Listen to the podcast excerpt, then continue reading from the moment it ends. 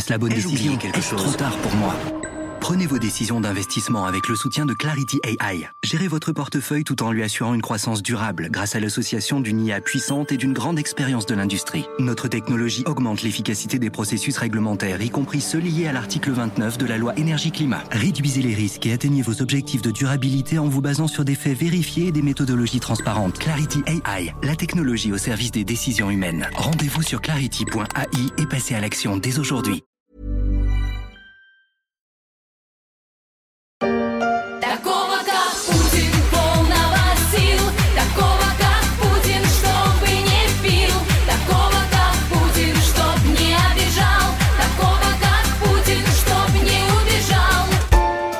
Un homme comme Poutine, fidèle, sobre, fort, complet, par un trio de chanteuses proches du pouvoir. Elle vante les mérites du président russe, une chanson patriotique qui pourrait de nouveau résonner à la radio locale à quelques semaines de la présidentielle du 17 mars. Scrutin qui devrait voir Vladimir Poutine s'envoler pour six ans de plus au Kremlin, alors que l'opposant numéro un, Alexei Navalny, est mort le 16 février en détention.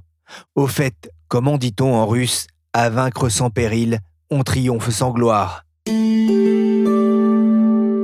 Je suis Pierrick Fay, vous écoutez La Story, le podcast d'actualité de la rédaction des Échos, un programme à retrouver sur toutes les plateformes de téléchargement et de streaming. C'est gratuit, alors abonnez-vous pour ne manquer aucun épisode.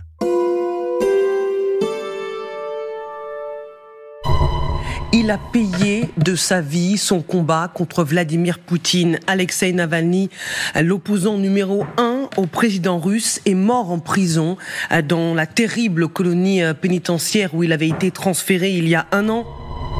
Alexei Navalny est mort le 16 février, dans une geôle dans le Grand Nord sibérien, comme aux pires heures du stalinisme. Plus à l'ouest, la mort rôde aussi, sur les civils mais aussi sur les soldats, ukrainiens comme russes, fauchés pour les rêves impérialistes du maître du Kremlin. Vendredi, l'Ukraine entrera dans la troisième année de sa résistance contre l'envahisseur, alors que la mort de l'opposant Navalny sonne comme un avertissement à tous ceux qui oseraient s'opposer à Vladimir Poutine. Bonjour Benjamin Kennel. Bonjour. Correspondant des échos à Moscou, Alexei Navalny est mort en fin de semaine dernière. C'était un symbole de la résistance à Vladimir Poutine, condamné à 19 ans de prison pour extrémisme. Que sait-on des conditions de sa disparition? Ben, pas grand-chose et le supplice continue pour euh, à la fois sa famille, ses avocats et ses supporters parce que ils n'ont pas accès au corps, ils n'ont pas accès aux premières conclusions médicales. Il n'y a toujours pas d'explication officielle. On sait que le, 16 février, il s'est promené tôt le matin dans sa prison ou dans le Grand Nord russe et que là, il y a eu un problème. Est-ce que c'était un problème de caillot sanguin? Est-ce que c'était un problème cardiaque? On ne sait pas. Et pour le moment, le corps est entre la prison et la morgue de la grande ville voisine la mère d'Alexei Navalny, qu'il avait vu dans sa prison le lundi 12, est revenue sur place et n'a toujours pas pu voir le corps de son fils. sachant qu'il était euh, très affaibli hein, depuis plusieurs mois, hein, c'était aussi les dernières nouvelles que l'on avait de lui. Benjamin, vous vous êtes rendu sur la place Loubianka de Moscou, pas très loin de la place Rouge. Quelle était l'ambiance? Alors, il faut rappeler que la Loubianka, c'est la place historique du siège du KGB et donc aujourd'hui de l'un de ses successeurs, le FSB, grand bâtiment avec plusieurs étages au-dessus et beaucoup plus d'étages encore en sous-sol. Et sur cette grande place, il y a une pierre qui est le symbole de l'hommage aux victimes de la répression politique dans les années soviétiques. Et depuis l'annonce de la mort de Navalny, des supporters sont allés déposer des fleurs, déposer des bougies, pas d'affiches, pas de pancartes, parce que tout rassemblement est interdit, non pas pour rendre hommage aux victimes de l'Union soviétique, mais pour rendre hommage indirectement à Navalny. C'est le seul point a priori autorisé où on peut aller lui rendre hommage. Il y a eu d'autres initiatives, euh, mais euh, c'est souvent conclu par des arrestations. 400 personnes ont été arrêtées à Moscou et dans les autres grandes villes de Russie depuis vendredi. Et donc là, à Lubyanka, c'est un long défilé de personnes qui viennent individuellement déposer des fleurs, déposer des bougies pour rendre cet hommage discret mais très symbolique. Je n'aurais jamais dû avoir à être à cette place. Je n'aurais jamais dû avoir à enregistrer cette vidéo. Il y aurait dû avoir quelqu'un d'autre à ma place. Mais cette personne a été assassinée par Vladimir Poutine. Les mots de Yulia Navalnaya, la femme, la veuve d'Alexei Navalny. Je continuerai son travail, dit-elle, je continuerai son combat pour notre pays. C'est le courage d'une femme dans cette vidéo poignante. La mort de Navalny a provoqué une tempête médiatique hors de Russie et un tonnerre de protestations en Occident. Benjamin, vous le disiez, en Russie, certains ont osé afficher leur peine, mais plus globalement, comment la population a-t-elle réagi? Il ne faut pas oublier que pour la grande majorité des Russes, Navalny est sorti depuis très longtemps des radars médiatiques et politiques. On n'en parlait plus dans les journaux, on n'en parlait plus à la télévision.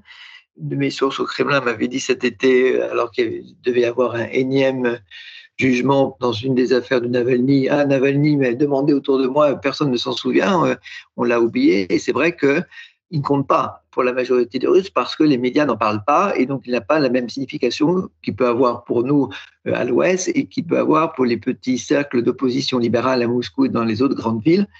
C'est un souvenir du, passé. donc, du coup, la mort de Navalny est passée inaperçue, d'autant plus que les journaux télévisés ont certes annoncé, ont même interrompu leur programme le jour de la mort.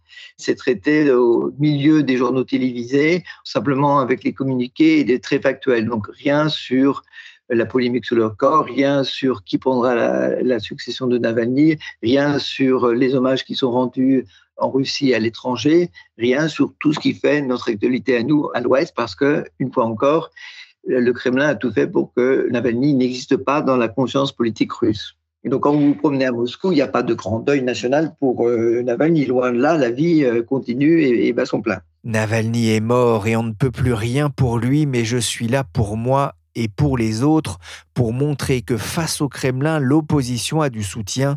Les mots d'Anastasia, 18 ans, venue déposer deux œillets rouges à Moscou. Selon les données de l'ONG OVD Info, dimanche soir, plus de 400 personnes, dans 30 civils, ont été arrêtées en moins de trois jours. Sur les réseaux sociaux, la parole est un peu plus libérée, racontait Benjamin dans les échos. Je retiendrai surtout celle-ci. Vous n'avez jamais vu la Russie libre. J'espère que nous verrons. Pour nous, l'opération militaire spéciale, qui a ses objectifs, qui étaient fixés il y a, il y a longtemps, juste euh, voilà, lorsque cette opération a commencé, terminera lorsque ces objectifs seront atteints. C'est-à-dire C'est-à-dire, il y a tout un nombre d'objectifs qu'on doit atteindre. Le porte-parole de l'ambassade russe à Paris, invité de BFM TV en mai 2023, un exercice d'équilibriste face à plusieurs journalistes de la chaîne. Cela fait maintenant presque deux ans que l'opération spéciale voulue par le Kremlin en Ukraine a commencé. Benjamin, comment l'événement est-il aujourd'hui présenté par Vladimir Poutine? Alors il y a beaucoup de triomphalisme parce que Poutine n'arrête pas de rappeler que la contre-offensive ukrainienne a échoué au printemps, puis euh, a échoué cet été, et que la Russie a bien résisté, et non seulement a résisté, mais reprend des positions. On l'a vu encore il y a quelques jours avec euh, et que l'offensive maintenant ne passe pas, euh, certes, à une nouvelle étape comme cela avait été envisagé au début de l'opération militaire spéciale en février 2022, mais tient bon et reprend des positions petit à petit sur les Ukrainiens. Et les médias et le Kremlin n'arrêtent pas de répéter que l'Ukraine est maintenant isolée et moins financée, moins soutenue par les Européens et moins euh, soutenue par les Américains. On parle de la probable élection et le probable retour de Trump et que donc la situation pourrait à nouveau changer en faveur de la Russie. Et donc ça donne des airs triomphalistes euh, dans tous les commentaires qui accompagnent ce deuxième anniversaire de l'opération militaire spéciale, d'autant plus que par ailleurs, l'économie se porte bien, euh, beaucoup mieux qu'on ne pouvait imaginer au début des sanctions. Donc, Poutine peut aborder la troisième année du conflit qui coïncide avec l'élection présidentielle qui a lieu le 17 mars, avec, eh ben, on a réussi, la Russie peut être fière d'elle et on peut faire face à l'Occident. sur le terrain, hein, les troupes russes effectivement ont fait le gros dos euh, pendant la contre-offensive ukrainienne. Elles recommencent maintenant à gagner euh, des positions, mais ça ne se fait pas euh, sans perte. Comment justement ce bilan? Comment est-ce que cette question hein, des morts tombés au front est-elle vécue en Russie? Beaucoup en Occident se demandaient notamment comment les épouses, les mères et les grands-mères allaient réagir. Alors, le Kremlin et les télévisions vis du Kremlin ne peuvent pas cacher qu'il y a des morts. Il y a très peu de chiffres et les chiffres sont très loin de la réalité. Mais euh, dans les villages, dans les petites villes, euh, dans des régions pauvres qui ont été le plus grand gisement non seulement de mobilisés, mais aussi de volontaires, on ne peut pas cacher qu'il y a des cercueils qui reviennent et qu'il y a des hommes qui sont partis et qui ne reviennent pas. Et donc, il y a une mobilisation de certains groupes de femmes, épouses, sœurs, euh, mères ou filles de soldats ou de volontaires qui commencent à poser des questions, mais qui ne remettent pas en cause pour autant l'opération militaire spéciale. Il y a un petit groupe dans ce groupe-là qui prend euh, plus position politique, et là, tout est fait par le Kremlin et la propagande pour ne pas en parler, pour ne pas les mettre en valeur, pour les ignorer et pour les mettre de côté. Lorsqu'il y a 15 jours, ces femmes-là ont déposé des fleurs, là aussi très symboliquement, sur un monument aux morts, il y a eu un petit regroupement, ils avaient invité des journalistes, dont des journalistes étrangers, et il y a eu beaucoup d'interpellations à la fois de femmes et de journalistes pour justement éviter tout effet boule de neige de ce début de contestation. Le Kremlin mobilise toujours plus de soldats, il va en chercher même au, Népal, en Chine.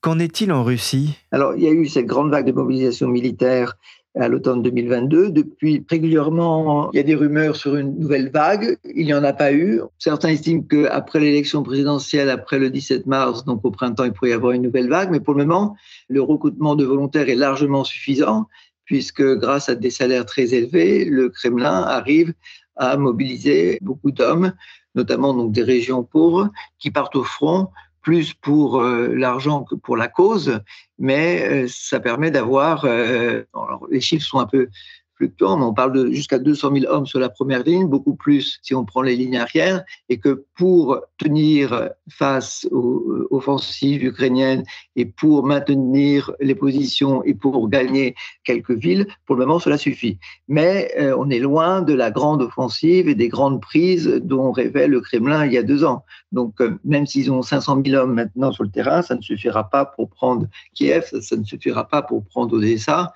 Donc pour le moment, on est dans un enlisement de la situation militaire et les hommes qui sont présents sur place, pour le moment, suffit à résister, à gagner un peu de terrain, mais pas à faire une nouvelle grande offensive.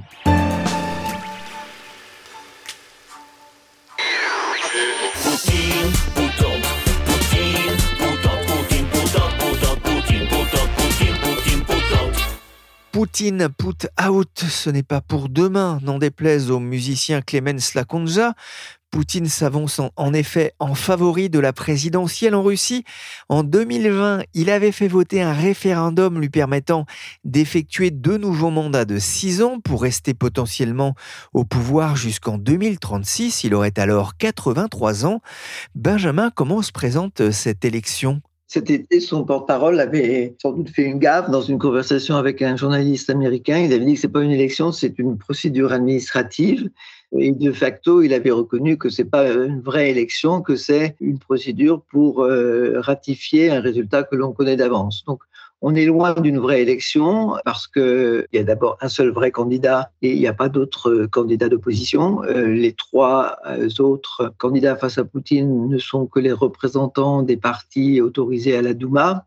Et tout comme les députés à la Chambre basse du Parlement russe font un peu de bruit, font des débats, mais au final sont toujours dans le centre du Kremlin, ces trois candidats participeront au débat, feront le spectacle, mais euh, ne sont pas une vraie opposition anti-Kremlin, anti-corruption, enfin ne, soulèvent pas tous les thèmes qu'un Navalny ou un Nadiejdin ou un autre opposant aurait pu soulever.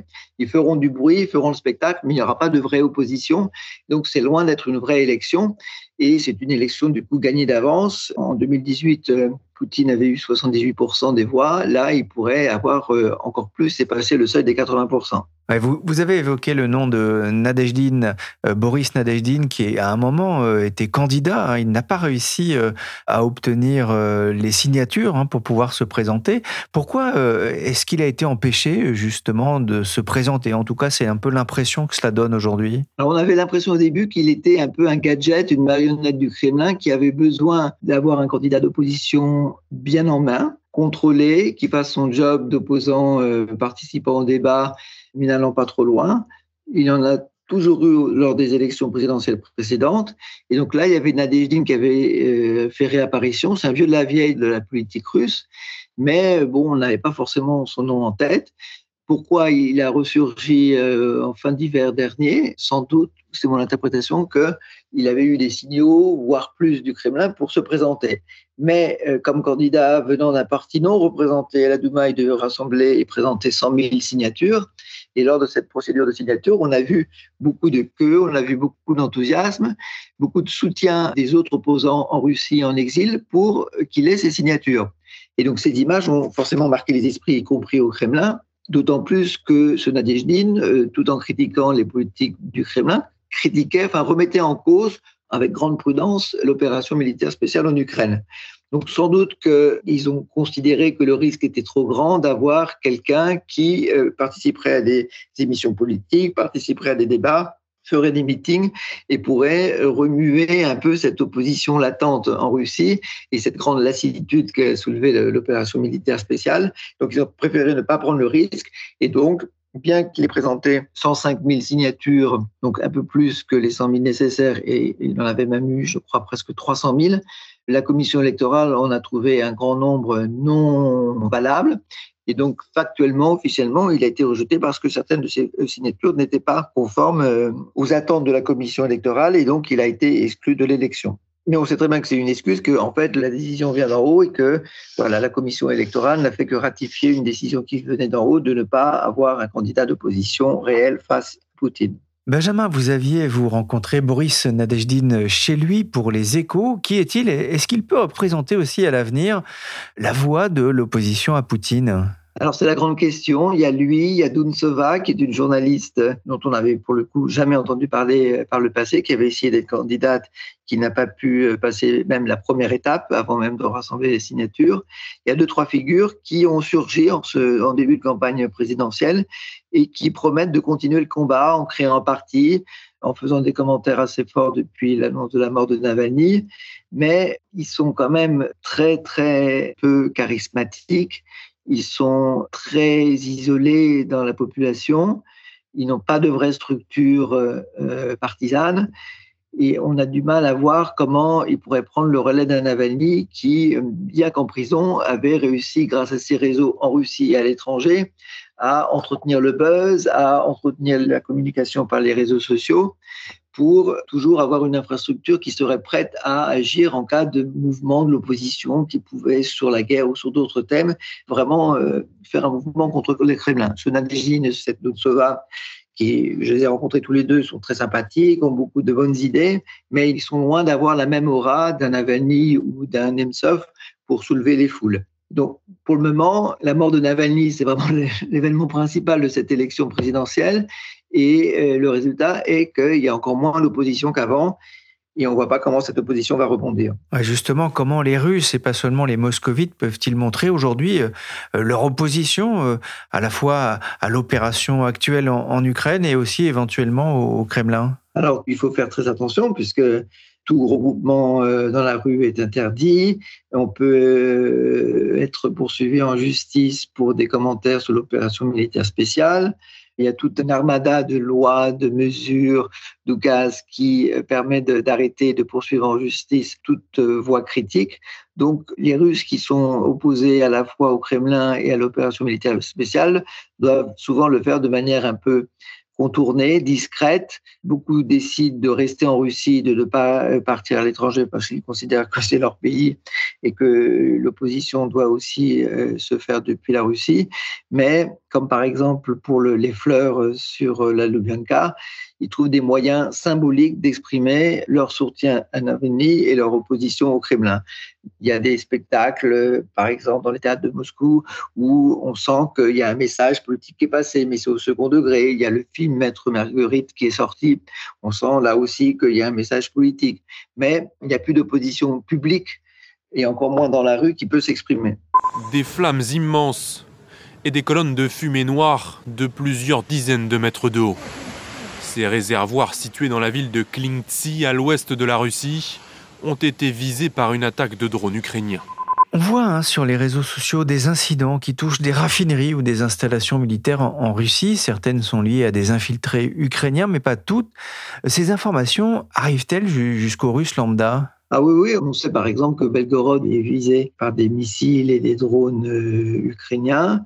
Donc Belgorod, qui est une ville russe près de la frontière ukrainienne. Donc les Russes sont au courant, même lorsque il y a des drones ukrainiens qui viennent jusqu'à Moscou, dans la banlieue de Moscou, ou même jusqu'à la City, qui est le, centre d'affaires de Moscou, les Russes sont au courant. Euh, ça permet aussi d'entretenir le narratif que l'Ukraine n'est pas simplement euh, en position défensive, elle est en position offensive, que derrière euh, Kiev, le soutien occidental mène un conflit, pas seulement pour soutenir l'Ukraine, mais aussi contre la Russie. Donc cela entretient le narratif russe les attaques sur la Crimée. Les Russes euh, sont au courant de ce qui se passe en Crimée. L'invasion de l'Ukraine a aussi eu pour conséquence de renforcer les sanctions occidentales contre le régime de Moscou. Il y a quelques jours, le pays a annoncé une hausse de 3,6% de son PIB pour 2023. Comment expliquer cette performance plutôt bonne dans un contexte de ralentissement de, de la croissance mondiale? Parce que, alors d'abord, un, l'économie russe, euh, d'une manière générale, est toujours résiliente. Ce ne sont pas les premières sanctions, ce ne sont pas les premières mesures américaines et européennes. Ça fait depuis 2014 que l'économie russe euh, s'adapte et s'habitue aux sanctions occidentales, et euh, ça fait depuis le début des années 90 qu'elle connaît crise sur crise économique. Donc les Russes, qui sont par ailleurs des bosseurs et des travailleurs, savent aussi s'adapter aux situations adverses. Et donc, ça explique en grande partie la résilience de l'économie russe. Mais pourquoi la croissance? C'est parce qu'une grande partie de l'économie maintenant est non seulement euh, étatisée, contrôlée par l'État, mais aussi tournée vers la défense, vers l'armée. Il y a des énormes euh, fonds étatiques qui sont donnés pour le complexe militaro-industriel, pour augmenter les salaires, par exemple. Il y a de l'inflation à cause des sanctions, mais les salaires augmentent, et notamment poussé par euh, les salaires en hausse dans le complexe militaro-industriel. Et tout le tissu industriel qui avant produisait des produits civils, une grande partie maintenant produit des euh, éléments, des pièces, pour le complexe militaro-industriel. Donc tout ça, cela crée de la demande industrielle, donc ça crée de la croissance. Et par exemple, la consommation aussi, euh, on avait pu croire qu'elle serait en chute. La consommation, c'est un des moteurs de la croissance russe. Mais par exemple, l'État donne des emprunts hypothécaires à des taux extrêmement subventionnés et intéressants. Et donc cela booste énormément le marché de l'immobilier. Et là encore, ça a un effet multiplicateur sur toute l'économie et ça a un effet multiplicateur sur la consommation des gens puisqu'ils achètent des appartements, donc ils consomment, ils installent, etc. Donc, euh, un, l'économie résiliente et deux, il y a l'impulse qui est donné par euh, l'État russe à la fois sur le secteur de la construction, mais avant tout sur tout le secteur euh, militaro-industriel. Et le Kremlin est particulièrement fier de la production industrielle qui l'an passé a augmenté de 3,5%, racontait Benjamin dans les échos. Mais cette croissance est avant tout gonflée par l'effort de guerre. La défense représente désormais 30% des dépenses fédérales et 6% du PIB. Plus d'un demi-million de Russes ont déjà rejoint l'industrie de la défense depuis 2022, selon Vladimir Poutine. Merci Benjamin Kennel, correspondant des échos en Russie. Vous pouvez retrouver ses reportages et analyses sur le site leséchos.fr. Cet épisode de la story a été réalisé par Willy Gann, chargé de production et d'édition Michel Varnet.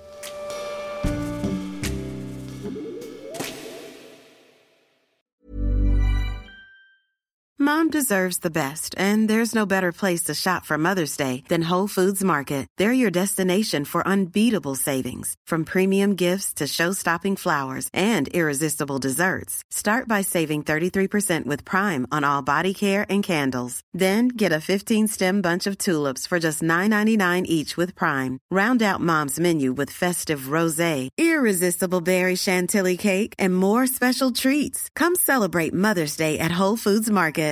When you make decisions for your company, you look for the no-brainers. And if you have a lot of mailing to do, stamps.com is the ultimate no-brainer. It streamlines your processes to make your business more efficient, which makes you less busy. Mail checks, invoices, legal documents, and everything you need to keep your business running with stamps.com.